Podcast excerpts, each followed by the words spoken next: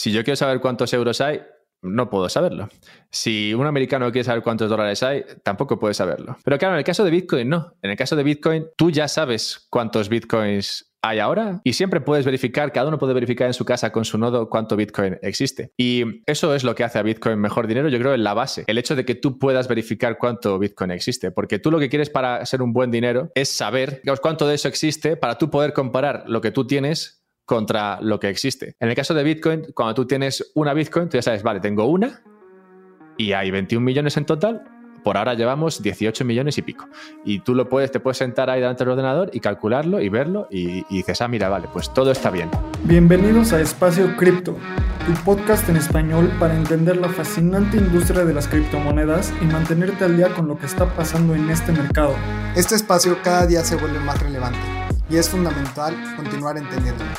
Aquí buscamos describir elementos sobre criptomonedas de una forma simple y entretenida. Yo soy Lalo. Y yo soy Abraham. Ojalá disfrutes este episodio. Vamos. Venga. Usar, comprar y vender Bitcoin y otras criptomonedas es más fácil de lo que te imaginas. Bitso es la primer plataforma regulada en Latinoamérica que te brinda acceso de forma simple y segura. Puedes comprar Bitcoin desde tu celular profundizar tu trading con herramientas especializadas o potenciar tu negocio con los beneficios de esta tecnología.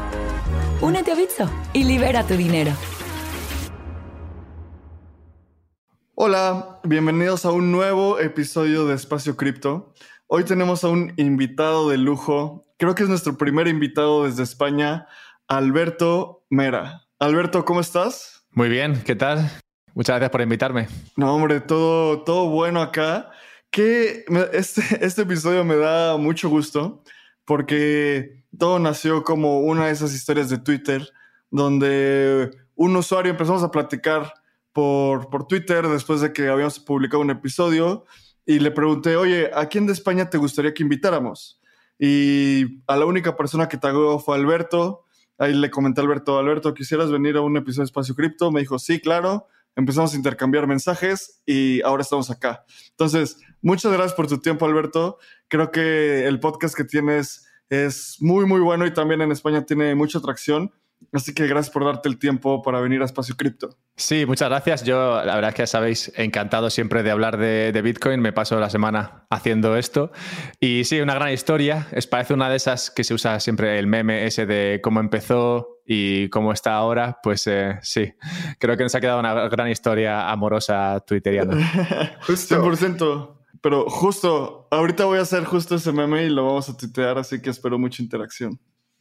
Sí, claro, y también me encantó porque ayer estaba haciendo como research de, de Alberto y me gustó muchísimo que se cataloga como un divulgador de la, de la filosofía Bitcoin.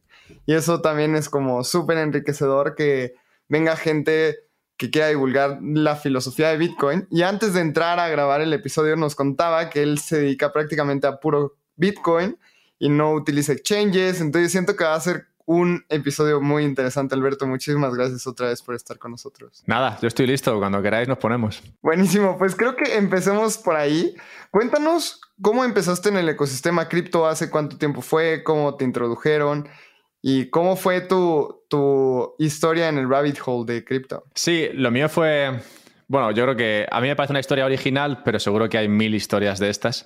Yo fue que conocí a un chico en una quedada para hablar inglés en Madrid.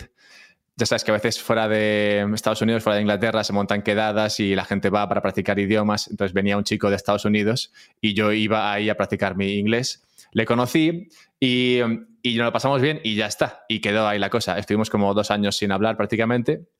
Y de repente, a raíz de, no sé, que quería un trabajo, o quería ofrecerme un trabajo, o quería ayuda con un, quería ayuda con un permiso para venir a España o algo así, y me lo pidió a ver si podía ayudarle, y, y le dije que sí, que, que, podía ayudarle. Y me dijo, vale, te, te, pago si quieres este dinero y te lo te pago un poco al principio y un poco al final. Y yo, vale. Y me dijo, ¿quieres que te paguen ¿En euros o en Bitcoin? Y le dije, a mí págame en euros. Digo, ¿me vas a pagar, ¿qué me vas a pagar en qué? En Bitcoin. Digo, eso no sé lo que es. Digo, no, a mí dame, dame dinero normal. Y, y me pagó en, en, euros la primera parte. Pero claro, como me dijo Bitcoin, esto fue 2016, yo ya empecé, o 2015, yo ya empecé, dije, ay, ¿qué será esto de Bitcoin? Entonces, en el lapso de tiempo entre ese primer pago y el segundo, estuve estudiando un poco esto, viendo de qué iba, y lo que observé fue que entre el primer pago, que ponle que fuesen, no sé, mil euros, y el segundo, esos mil euros se habían convertido, o se habrían convertido en 4.500 euros o algo así. Entonces, cuando llegó el momento del segundo pago, le dije, bueno, este segundo págamelo en Bitcoin, porque parece que esto de Bitcoin es mucho más interesante que, que los euros. Y ese fue mi primer, mi primer contacto con, con Bitcoin, allá por eso, 2015-16. Y, y, nada, luego empecé a trabajar en, en esta industria en 2018.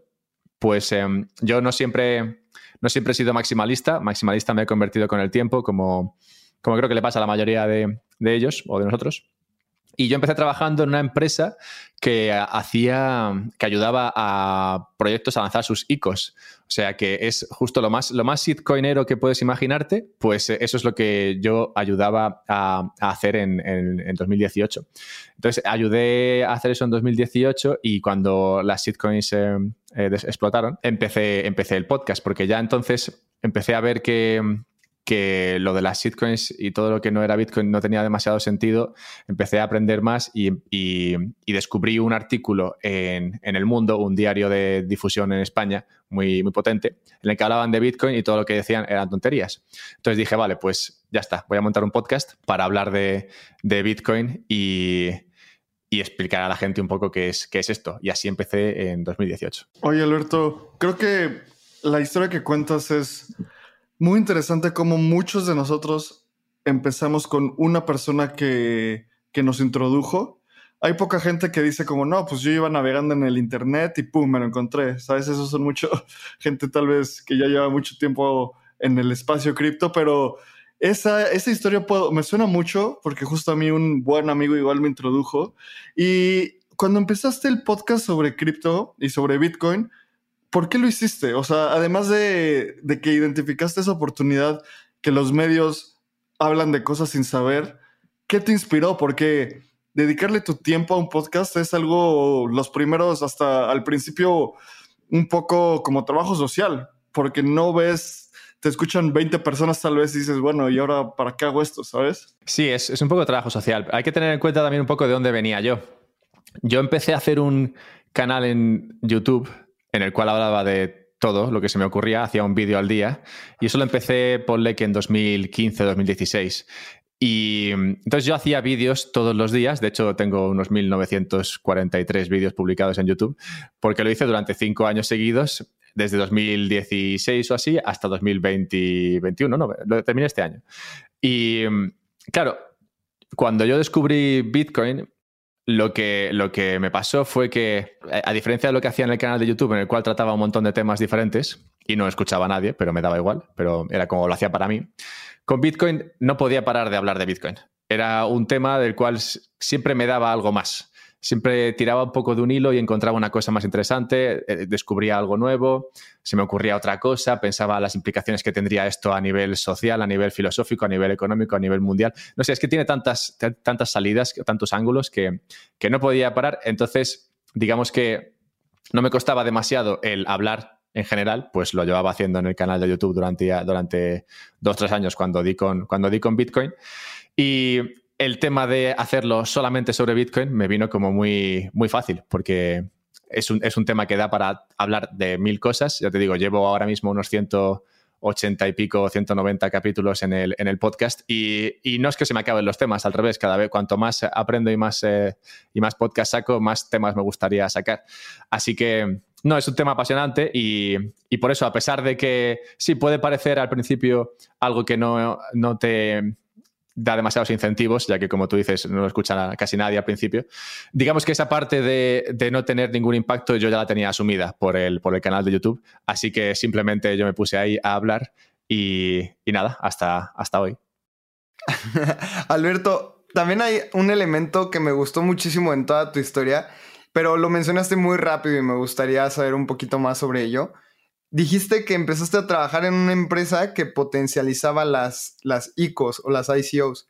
¿Nos puedes explicar un poquito cómo llegaste a eso? Porque no es nada convencional de haber trabajado en bolsa, como saltar a eso. Y después, ¿cómo fue tu proceso de decir, ok, esto me gusta, entraste y después decir, las shitcoins no me gustan nada y me hago Bitcoin Maxi. Entonces, platícanos todo ese proceso y cómo fue. Sí, bueno, digamos que entrar en el tema de las ICOs no fue tan complicado un poco por mi, por mi, por mi currículum, ya que sí, yo empecé trabajando en bolsa, o sea, vengo de finanzas y lo que las ICOs al final querían o lo que más les interesaba era bueno, sobre todo un tema de números. ¿Cuántos, ¿Cuántos tokens tengo que sacar? ¿Cómo los saco? Y todo ese tema, ¿no? Entonces, yo pasé de, bolsa a montar mis, mis, propios negocios, que fueron más mal que bien, pero me dieron una experiencia interesante a la hora de lanzar proyectos.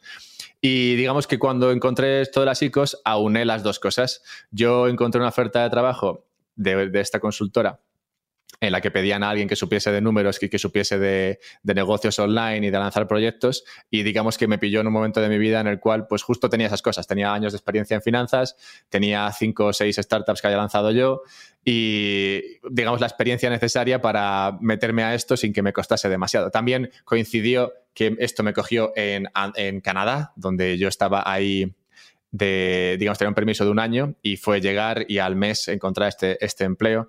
Así que digamos que se juntó todo para que, para que yo pudiese, pudiese entrar, entrar en, ese, en ese puesto de trabajo. Y, nada, una vez ahí fue cuando empecé a descubrir un poco, bueno, cuando tuve, digamos, el incentivo a estudiar realmente qué pasa con los tokens, qué pasa con esas, eso que llaman tokenomics, cómo funcionan los números, cómo funcionan los proyectos desde dentro y, y a comprender exactamente para qué sirve una blockchain y en qué medida la descentralización es importante. Entonces, cuando descubrí primero que la descentralización es eh, algo ajeno a todos los proyectos aparte de, Bitcoin y la importancia que tiene dicha descentralización, pues eh, concluí que lo, único que tenía sentido era Bitcoin y lo demás pues tenía muy poco. Es verdad que puede ser interesante y, y, es cierto que dedico tiempo a, estudiar qué pasa con Ethereum, qué pasa con Solana, qué pasa con, estos otros protocolos y estos otros proyectos porque son interesantes. Ahora, a la larga, si tú quieres, una, quieres hacer algo sobre una, sobre una blockchain, entiendo que todo lo que sea una blockchain centralizada no tiene demasiado sentido. Y por eso, por eso en, mi evolución he ido cayendo hacia, hacia el maximalismo y la verdad es que ahora ya me siento bastante cómodo ahí. Oye, justo un, un tema súper interesante es, hablamos de maximalismo, ¿no? Y maximalismo, más que todo, y todas estas tendencias, es una estructura de pensamiento hacia cómo se relaciona, o sea, hacia los principios de una tecnología, ¿no? O sea, cómo, por qué Bitcoin es mejor, por qué la descentralización es tan importante, por qué un fair launch hace que el proyecto sea tan, tan descentralizado, por qué la red, todos estos puntos. Y justo nos has comentado varias veces que tú estás muy interesado en la filosofía de Bitcoin. Entonces, ahondemos en eso. Alguien que no conoce, que tal vez lleva un rato escuchando espacio cripto o que lleva un rato estudiando sobre cripto y le empiezan a hablar de la filosofía de Bitcoin, tal vez no es algo tan intuitivo. A mí me encanta el tema y comparto muchos de esos valores. Y cuéntanos, Alberto, ¿qué es o cuál es la filosofía de Bitcoin? Sé que eso es preguntar, eso es como preguntar qué es el todo. Es una de estas preguntas un poco etéreas, pero cuéntanos, ¿qué es eso? Sí, Voy a, voy a, darte una respuesta que espero que sea entretenida para la audiencia y aparte responda de alguna manera a lo que, lo que preguntas. Sí, dentro de filosofía podemos meter mil cosas, pero la razón por la cual ese tema me interesa es un poco por las relaciones que, he tenido yo. Yo he tenido, bueno, pues como supongo con la mayoría de la gente que está escuchando esto, vosotros he tenido alguna pareja en mi, en mi vida y por eh, las circunstancias que sean, todas mis exnovias siempre han sido bastante socialistas y, o, muy socialistas.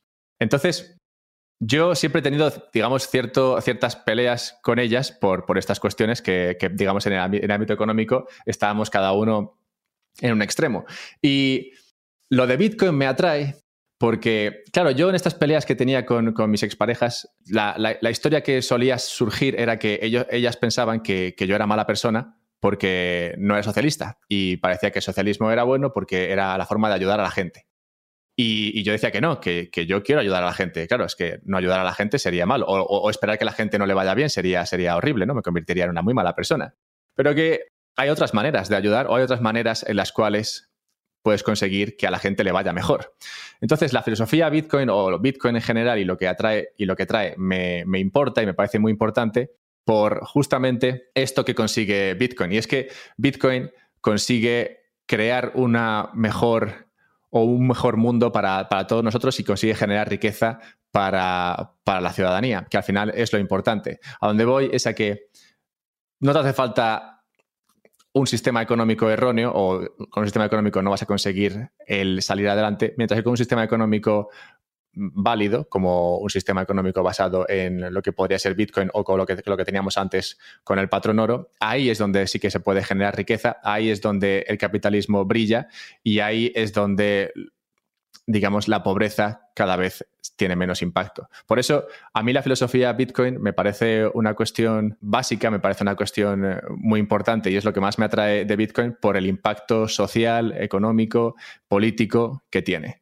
Entonces, Claro, ¿qué es exactamente la filosofía Bitcoin? Pues no sabría responderte a eso. Lo que sí que sé, lo que, lo que para mí significa la filosofía de Bitcoin es que con Bitcoin podemos acceder a un mundo mucho mejor para una, gran mayoría del que tenemos hoy. Claro, eso, eso está bien interesante y me gustaría saber por qué no otras criptos, o sea, por qué únicamente Bitcoin y no Ok, hablabas un poco de que estudias qué, qué sucede con Ethereum, qué sucede con Solana, pero hay proyectos que también tienen un, un número de circulación en límite, como Bitcoin, que es 21 millones, eh, que tal vez tengan temas de blockchains, smart contracts, eh, todo este tema del metaverso. ¿Por qué nada más Bitcoin y no, digamos, Ethereum? Sí, bueno, porque en la base de todo esto o sea, no es porque sea Bitcoin o porque sea naranja o porque mole el logo. O sea, lo, interesante, lo interesante de esto es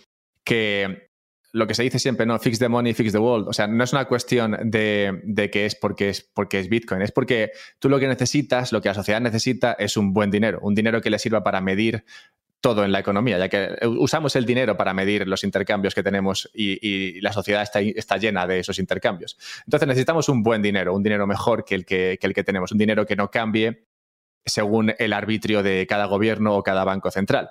Entonces, Bitcoin consigue eso, lo consigue de una manera que lo hace mejor que todo lo demás porque ya lo consigue. Una vez que tienes un dinero bueno, no te hace falta un dinero un poquito menos bueno. La, demanda de por un dinero siempre acaba yendo al, al dinero mejor.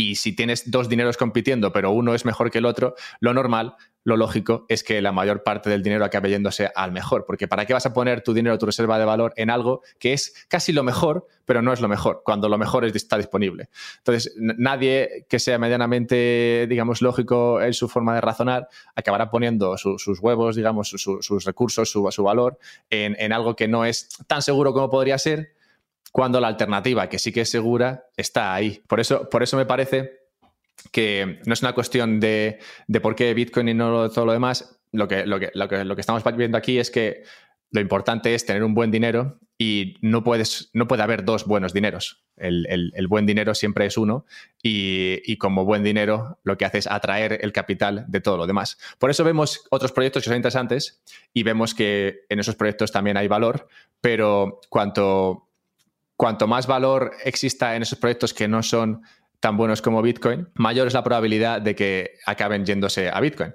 Porque ¿para qué vas a tener un montón de dinero en un, en un, digamos, en un proyecto que no te da tanta seguridad como la que te da Bitcoin cuando está Bitcoin ahí y puedes poner tu valor ahí sabiendo que va a estar más seguro que donde está ahora? Por eso, por eso me parece que Bitcoin gana, porque si estamos hablando de, de dinero, Bitcoin es simplemente mejor dinero. Oye, Alberto, creo que muchas de las cosas que dices concuerdo muchísimo sobre todo esta parte de fix the money, fix the world, esa es una de las premisas más relevantes de toda la filosofía de Bitcoin y de cripto. Y me encantaría regresarme un poquito a los inicios de fix the money, fix the world, ¿sabes? O sea, haz un mejor dinero, resuelve el mundo. Y muchas veces yo tengo esta broma que cuando alguien se pregunta qué es el dinero, es porque ya está como muy metido en cripto. Nunca antes te lo preguntas. Solo a menos que ya estás en esta industria, te empiezas a hacer esa, ese cuestionamiento de qué es el dinero. Entonces, hoy estamos en, un, en una etapa de la humanidad donde la siguiente fase del dinero es evidente que es un dinero digital descentralizado, o sea, Bitcoin y muchas otras vertientes que, que algunas personas pueden tener otras opiniones. Pero ¿nos puedes contar cómo son los inicios del dinero y cómo llegamos a Bitcoin? ¿Por qué es un mejor dinero Bitcoin. En todas las sociedades al final surge algo que es dinero, o que la gente entiende como dinero, que es simplemente lo que más, lo que más facilidad, o lo que con más facilidad aceptan los demás. Y esto ha tomado muchas formas a lo largo de la historia de la humanidad. Ha, sido, ha habido conchas, ha habido piedras enormes, ha habido oro, ha habido un poco de todo. Y sí, no me quiero tampoco remontar a, bueno, a, esos tiempos, porque nos podríamos tirar eh, muchos años, sino que me quiero centrar un poco en, en lo que es más, más reciente. Como es natural, el hecho de tú poder generar, crear tu propio dinero ha sido siempre ha sido siempre algo muy goloso o algo muy apetecible para los gobiernos, ya que en el momento en el que tú puedes crear tu propio dinero, tienes eso que se llama señoreaje, que es que te permite crear dinero a coste cero, porque crear dinero no te cuesta nada, y, que la gente lo, lo, use. Entonces te permite crear dinero de la nada. Eso es lo que llamamos dinero fiat y que dio en reemplazar a lo que antes había sido usado como dinero, que era el dinero, como se, como se entiende, dinero de materia prima, que era el oro típicamente, y antes de eso, pues como he dicho, se han usado conchas, se han usado piedras o lo que sea. Total, que tenemos a los gobiernos cada vez eh, con, con mayor poder intentando el convertir el dinero en algo que puedan hacer ellos. Y hubo varios intentos desde, bueno, desde John Law en, Francia hasta antes, creo que antes hubo otro intento, bueno, desde John Law, digamos, es cuando cuando esta tendencia empieza a cobrar fuerza en 1700 y pico y, vemos como finalmente en el, siglo, en el siglo XX lo consiguen. Consiguen los gobiernos el instaurar un tipo de dinero que es totalmente fiat, es totalmente independiente de lo que antes venía siendo el dinero, que era una materia prima, algo que no podías crear de la nada. Entonces, en esta evolución hay dos momentos importantes. Y el primero sería el de, bueno, habría tres. El primero sería cuando se abandona el patrón oro, el patrón oro típico, que esto sería en la Primera Guerra Mundial. Luego, como después de la Segunda Guerra Mundial se instaura Bretton Woods. Y luego, como en los años 70, se instaura el sistema petrodólar. Entonces, el de la caída del oro no me voy a centrar demasiado, o sea, la caída del patrón oro no me voy a centrar demasiado. Eso ocurrió, como digo, alrededor de la Primera Guerra Mundial. Me voy a centrar sobre todo en la instauración del sistema Bretton Woods y, luego cómo eso desembocó en el sistema petrodólar. Como veréis, en ambos casos, bueno, eh, la razón de todo esto, en la base de todo ello está ese deseo de los países de crear un dinero que puedan controlar ellos. Pues como digo, es un gran negocio. Si tú tienes la posibilidad de crear dinero y que la gente lo acepte, que ese era el problema que, con el que se enfrentó John Law y tantos otros en el pasado que intentaron hacer esto, entonces has triunfado porque a ti te cuesta muy poquito crear dinero, billetes y lo que sea, y, y si, y si con la gente lo acepta como dinero, pues básicamente estás creando riqueza de la nada. Como vemos, luego esa riqueza no es así, pero, pero vale, no me voy a meter por ahí. Vayamos a, a Bretton Woods. Bretton Woods fue el sistema que se creó después de la Segunda Guerra Mundial, que era un sistema por el cual el dólar se podía cambiar por oro y todas las demás divisas se podían cambiar por dólar. Entonces era un sistema de patrón oro, semipatrón oro, por el cual, como digo, tú podías cambiar tu franco francés por, por, un dólar americano y luego tu dólar americano por el oro. En el nacimiento ya se observó, ya observaron algunos, que esto iba iba a acabar mal, porque claro, si tú puedes hacer eso, digamos que tienes una relación de paridad entre el dólar y el oro, pero luego no tienes una relación de paridad entre las demás divisas y el dólar. Entonces, tú podrías crear cualquier cantidad que quisieras de franco francés, por ejemplo, y usarlo para cambiarlo por dólares y luego es usarlo para cambiarlo por oro, cuando el oro es finito. Entonces, digamos que había un riesgo en la base del sistema de que los países cuales quieran imprimiesen moneda para acabar acumulando oro, cosa que de una manera u otra acabó ocurriendo y dio con la caída del sistema patrón oro en los años 70. Eh, 71 concretamente, pero bueno, terminó en el 73. Entonces, en todo ese tiempo, durante estaba Bretton Woods, lo que se vivió fue como todos los países buscaban dólar, porque con el dólar podían, eh, podían digamos, había una demanda de dólar exagerada, porque con el dólar podían comerciar. Y eso era lógico en ese momento, en ese momento de Bretton Woods, porque había acabado la Segunda Guerra Mundial, Estados Unidos había ganado, bueno, digamos, los aliados habían ganado, pero claramente el que había salido beneficiado habría sido Estados Unidos. Y Estados Unidos como gran productor del planeta era el que lo que decíamos aquí en España, partía la pana en, el comercio internacional. Entonces tenía sentido que todo el comercio se llevase a cabo en dólares. Pero, como digo, según fue pasando el tiempo, este sistema cada vez fue perdiendo eficacia y perdiendo importancia. Y Estados Unidos se vio en la necesidad de encontrar algo por lo cual el dólar siguiese siendo demandado. Antes de la caída de Bretton Woods, la demanda de dólar estaba clara, venía por divisas que querían cambiar por dólar, sabiendo que luego el dólar estaba respaldado por, por oro. Digamos que en ese sentido el, dólar era la única, el único dinero sólido, mientras que los demás serían puro dinero fiat. Y entonces eso, eso, eso, entre otras cosas, llevaba a una gran demanda de dólares. Pero si te cargas Bretton Woods, entonces, ¿qué pasa? ¿De dónde viene esa demanda de dólares? Y ese fue el problema que solucionaron con el sistema de petrodólar, que es lo que tenemos hoy día. El sistema de petrodólar fue una gran idea a un gran problema. El problema era ese, cómo conseguir que la gente demande dólares.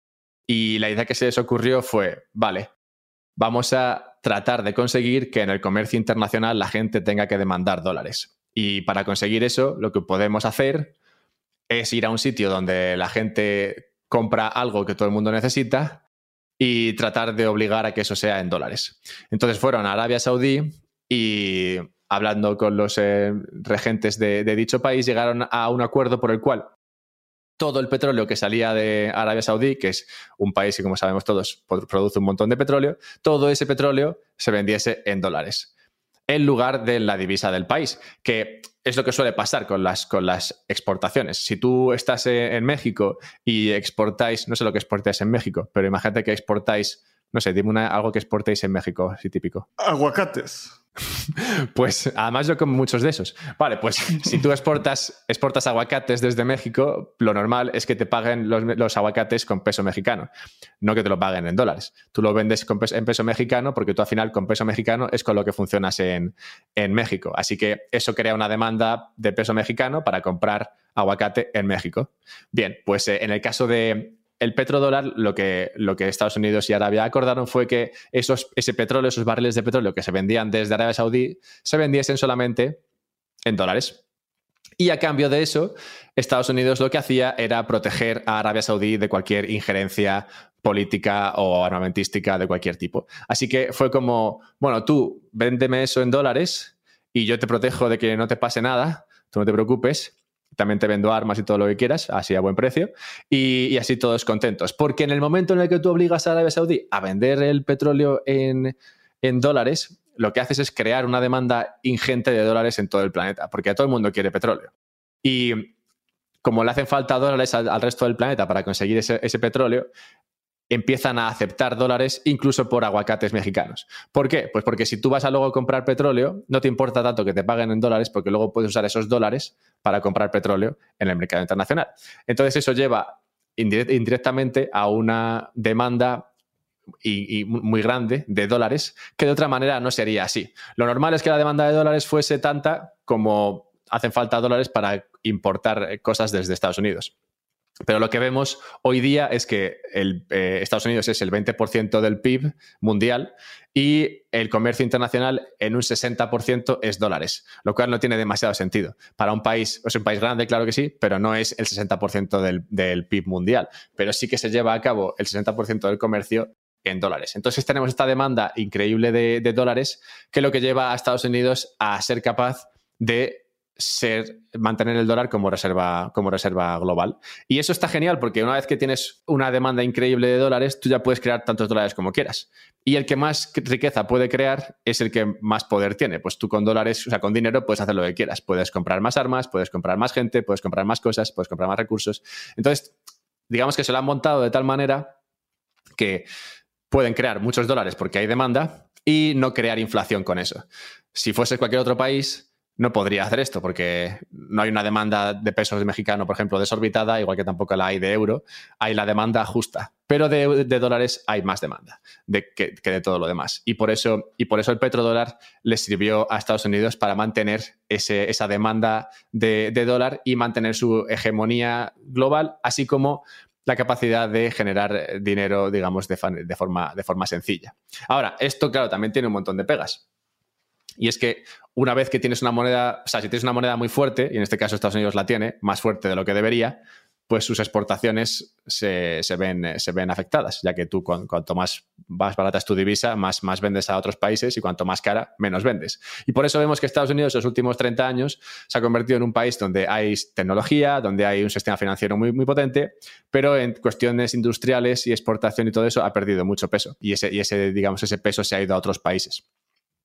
Así que digamos que beneficia al sector financiero, al sector tecnológico en Estados Unidos, perjudicando al sector industrial y, digamos, empobreciendo en gran medida a gran parte de, la población estadounidense que de otra manera tendría una moneda más barata, digamos, bueno, sí, más barata, y, y, podría vender más al extranjero, creando así más riqueza para, ellos. Así que es un sistema que sí, que genera demanda de dólares, lo cual permite que se puedan crear muchos dólares, pero que tampoco es ideal para Estados Unidos, igual sí que lo fue durante un tiempo, ya no tanto, y que otros países, claro, intentan destruir, como China o Rusia, porque a todo el mundo le gusta ser el país que más capacidad de dinero puede generar. Así que es un sistema interesante, sobre todo si, si, no lo, si no lo conocíais, yo cuando descubrí esto del petrodólar, la verdad es que me llamó muchísimo la atención, porque sin caer en, eh, en historias eh, paranoicas ni conspiranoicas ni nada de eso, es un sistema lógico que además se ve en los acuerdos que se firmaron, están, son públicos ya, los puedes leer, y en esos acuerdos se especifica exactamente eso, ¿no? que, el, que el petróleo se va a vender en dólares y que a cambio de eso pues habrá ciertas, eh, ciertas recompensas por parte de los americanos, y, todo eso es público y está bien montado y, y nada y lleva a un ejército enorme que proteja a Arabia y al planeta y a una demanda increíble de dólares que lo que hace es cargarse un poco la capacidad americana de, crecer. Así que sí, es un sistema curioso, pero bueno, es lo que pasa cuando se te ocurren sistemas para, para, para el dinero que no son lo que naturalmente la gente, la gente haría. Así que sí, este sistema que lleva funcionando desde los años 70 cada vez está más, eh, más débil y, bueno, habrá que ver qué, en qué acaba. Alberto, está. Muchas gracias por tu explicación. Creo que fue demasiado sencilla, clara y la podemos entender de una manera muy fácil. Ahora explícanos cómo podemos hacer esa transición a Bitcoin, porque creo que los tres que estamos aquí, mucha gente que nos escucha, creemos firmemente que Bitcoin es un mucho mejor dinero que lo que puede ser el petrodólar y hegemonía mundial y todo este tema de economía. ¿Cómo podemos hacer esa transición o cómo ves que vaya a ser esa transición de utilizar el dólar a que lleguemos a Bitcoin o cripto y cómo va a ser esa transición? Sí, bueno, lo primero que diría es que esto es bueno para todos. O sea, estaría bueno para todos, incluso para los países que perderían esa capacidad de, crear dinero esa capacidad de señoreaje, esa capacidad de crear dinero a coste cero. O sea, entiendo que los países no quieren perder esa capacidad pero el tener, el tener un dinero neutro, un dinero que no depende de ningún, de ningún país, beneficiaría al final a todos. Pues como, como he explicado en el caso del petrodólar, aquel país que tiene la moneda reserva es un país que por fuerza se ve destinado a tener cada vez un peor una peor balanza comercial, es decir, tener mucha más deuda, más deuda de, la que, de la que debería tener y, en general a castigar su sector, eh, su sector de, exportaciones. Y, por esto, un dinero neutral que no dependiese de ningún país sería, sería épico, sería genial. O sea que, primero, decir que esto tiene sentido para, para, todos. Y ahora, ¿cómo llegar ahí? Yo creo que el cómo llegar ahí va a ser un poco como pasa con los eh, individuos Ayer publiqué un tweet en el cual eh, resumía cuál es nuevamente el camino de una persona que va de no Bitcoin a Bitcoin. Y el camino suele ser el siguiente. Empiezas poniendo un poquito de dinero, ese dinero que no te importa perder, ves cómo ese dinero que no te importa perder empieza a crecer, pasan unos meses, años, y ese poquito dinero resulta que empieza a ser una parte importante de tus, eh, de tus ahorros.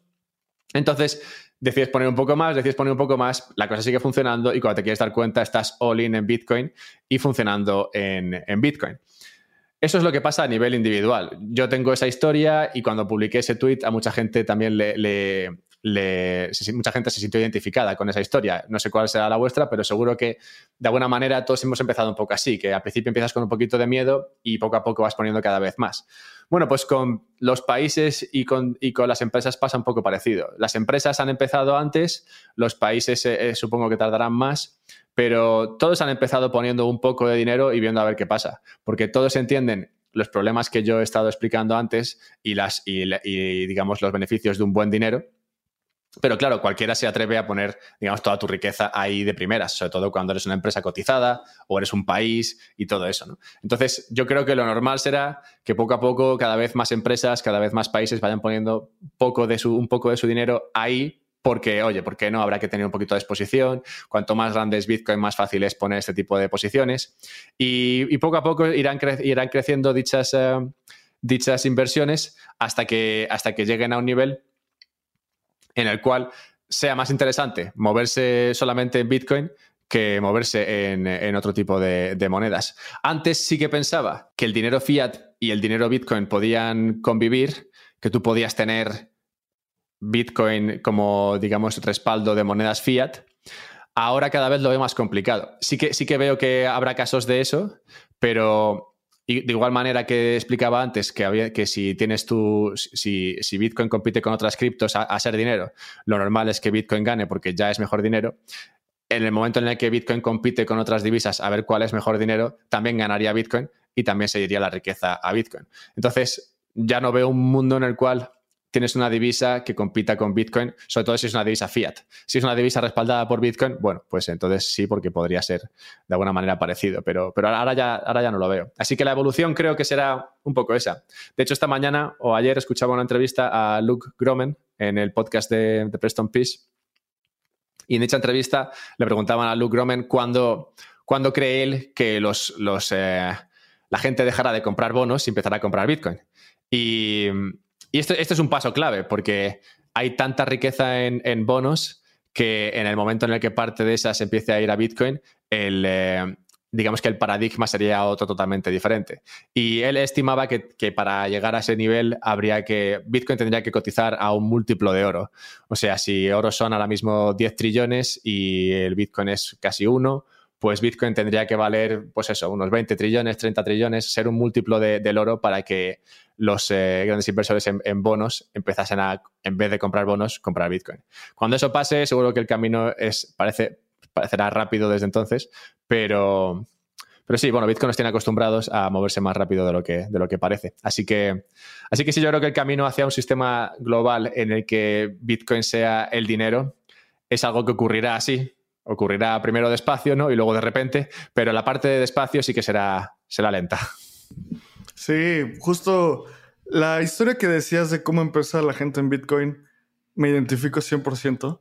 Creo que, como yo siempre digo, que el precio de Bitcoin y las ganancias son como un caballo de Troya hacia la libertad y hacia estas ideologías, donde empiezas metiendo un poco de tu dinero y terminas empezando un podcast y dedicando tu vida a esta industria, ¿no?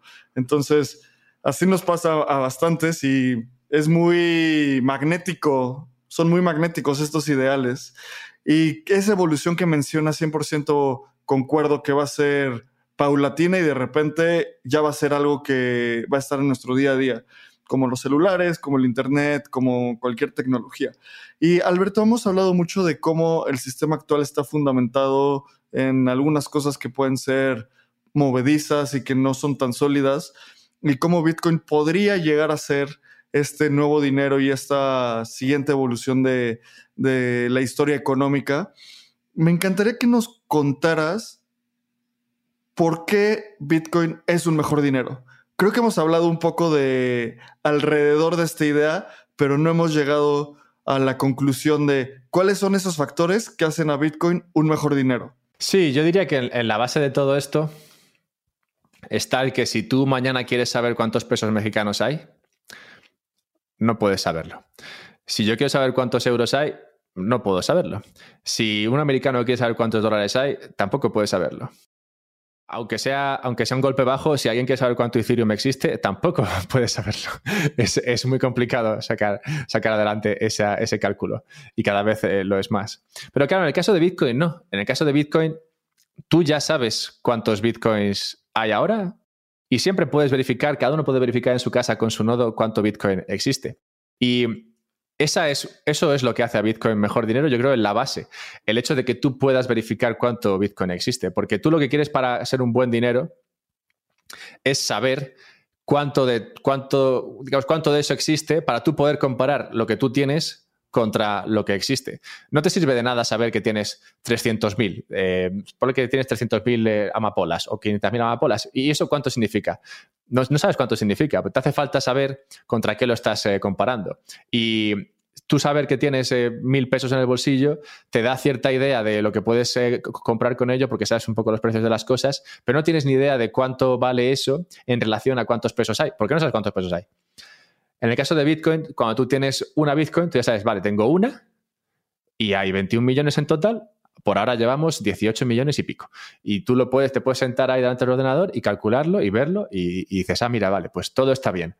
no se han creado más bitcoins de las que deberíamos, no ha desaparecido más bitcoins de las que... Todo está controlado, yo tengo un trocito de esto y sé cuánto, cuánto dinero tengo en este sistema. Y ya está. Otra cosa que, es importante a, respecto del dinero es que mucha gente piensa que tú te hace falta, a ti te hace falta un dinero, o bueno, a una economía le hace falta un dinero que se expanda, que se expanda según crezca la economía y cosas de esas. Yo soy de la opinión austríaca de que cualquier cantidad de dinero vale para cualquier economía. Que tú podrías tener una Bitcoin, que solo existiese una Bitcoin y eso fuese la economía, o sea, y eso diese para llevar la economía del universo. Siempre y cuando puedas dividirlo en suficientes partes, no te importa que, que solo sea una. O sea, no te hace falta que si este año ha sido muy productivo, de repente creamos más bitcoins. No, te hace falta eso. Parece un argumento que mucha gente, mucha gente usa, el hecho de que no, es que si la economía va muy bien, hace falta crear más dinero para que así no haya deflación, como si la deflación fuese algo malo, como si fuese malo algo como que de repente tu dinero valga para comprar más cosas, cosa que no tiene demasiado sentido. A todo el mundo le encantaría que esto fuese así. Y de hecho lo vivimos en, aspectos de la vida como las televisiones o, los móviles, bueno, no, los iPhone, pero otros sí, que cada vez cuestan, cuestan, más, eh, cuestan más baratos. Bien, pues a donde voy con Bitcoin es justamente a eso. Bitcoin, sabes el, el calendario que tiene, sabes lo que va a existir, puedes verificarlo tú porque te pueden decir que de otra moneda van a haber solamente 10 millones. O mañana el Banco Central Europeo puede decir, oye chicos, a partir de ahora ya sí que sí, de verdad de la buena, que no vamos a cambiar esto. O sea, los euros que hay son los que hay y nunca jamás de los jamases vamos a imprimir ni un, euro más. Pero claro, habría que creérselo. Y difícilmente, o sea, mucha gente se lo creería. Todavía hay gente que cree en el Banco Central, pero, pero mucha otra gente pensaría, vale, pero me tendrás que dar la posibilidad de verificar que efectivamente no estás creando más, porque si no, ¿cómo te voy a creer? Bien, pues en Bitcoin no hace falta eso. En Bitcoin lo puedes verificar tú mismo. Y una vez que puedes verificar que tu dinero es el que es, que no se ha creado más, tienes algo perfectamente escaso que te sirve, que es perfectamente divisible y que puedes usar para llevar a cabo cualquier economía. Y por eso me parece que es eh, mejor dinero que cualquier otra cosa que tengamos. El hecho de conseguir escasez en algo es, eh, es, a ver, es verdad que hay cosas que son escasas, pero crearlo artificialmente es la primera vez que lo conseguimos y me parece muy importante. Alberto, muchísimas gracias por esa respuesta. Me encanta cómo explicas las cosas muy concisas y muy claras para todos, con ejemplos muy sencillos. Y ya vamos a cerrar el, el episodio y te agradecemos muchísimo. Pero antes, siempre hacemos esta pregunta a los invitados. Si tú pudieras tener a Satoshi enfrente y poderle decir algo, ¿qué le dirías? Esta pregunta creo que la he visto en Twitter alguna vez. No sé si la habéis puesto vosotros, pero sí que, sí que la he visto alguna vez. Yo cuando, cuando la vi la primera vez, así que te voy a dar esa respuesta, lo que pensé fue que le diría, o sea, si Satoshi le tengo delante, ¿no? Y se supone que yo lo sé, pero nadie más lo sabe, ¿no? Sí, o sea, tú te, te, estás comunicando con esa persona de alguna forma. Puede ser en persona, puede ser por mail, puede ser por Reddit, puede ser por lo que sea, pero puedes entablar una conversación con Satoshi. ¿Y es Satoshi o es Craig Wright? Porque Craig Wright decía que era Satoshi también. no, es el Satoshi real. Todos somos Satoshi menos Craig Wright. vale, vale, es Satoshi original. Bueno, pues lo que le diría sería que, que se quedase ahí, que no se hiciese público, que nunca jamás le dijese a nadie que, que realmente él es Satoshi o que no hubiese forma de demostrarlo. Porque en gran parte yo creo que la importancia de lo que ha conseguido Bitcoin es porque Satoshi desapareció. Si Satoshi hubiese seguido, habría una persona ahí con un poder, no sé si desmedido, pero seguro que muy grande dentro de, lo, que es, de lo que sería Bitcoin. Y, creo que la importancia de Bitcoin es justamente esa, que no hay nadie que pese más que otro. Y, eso es lo que le diría a Satoshi, que se quedase ahí donde está, que está bien.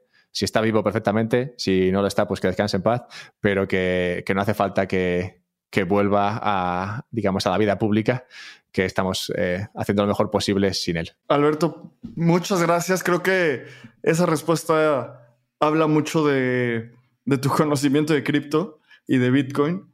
Mucha gente nos da otro tipo de respuestas y esa habla de cómo la anonimidad y esta figura que vino nos dio Bitcoin y se fue, fortalece aún más la narrativa de Bitcoin y la narrativa de esta industria. Así que, pues muchas gracias por tu tiempo, muchas gracias por venir a, Espacio Cripto, muchas gracias a Siberian Aru por eh, hacernos el contacto en Twitter.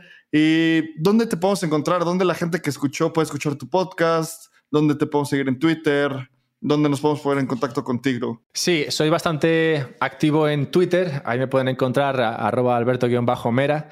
También soy arroba alberto-mera en Instagram, donde estoy poniendo posts ahora sobre Bitcoin. En TikTok, donde estoy poniendo TikToks sobre Bitcoin, lo cual es increíble, pero sí lo estoy haciendo. Y también si me quieren ver en directo, estoy en, en Twitch. Ahí estoy por Mera Alberto. Y nada, el podcast, que es a lo que más tiempo dedico, se llama Un podcast sobre Bitcoin y se puede descargar en cualquier plataforma, en Evox, Spotify, Google Podcast, um, iTunes. Así que en todos esos sitios me pueden, me pueden escuchar y en eh, el 95% de los casos sí estaré hablando de Bitcoin. Alberto, muchísimas gracias por estar con nosotros.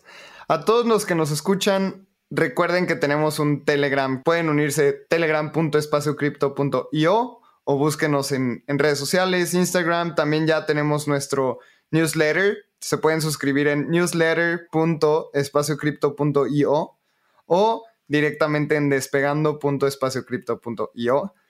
Únanse a nuestro Telegram, estamos muy activos. La comunidad también está bien contenta de estar ahí. Siempre estamos haciendo preguntas, compartiendo cosas y léanos en el, en el newsletter. También está muy interesante.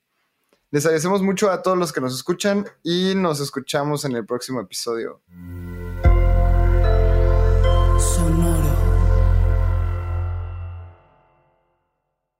Este guion de Mundo Futuro lo escribió una inteligencia artificial.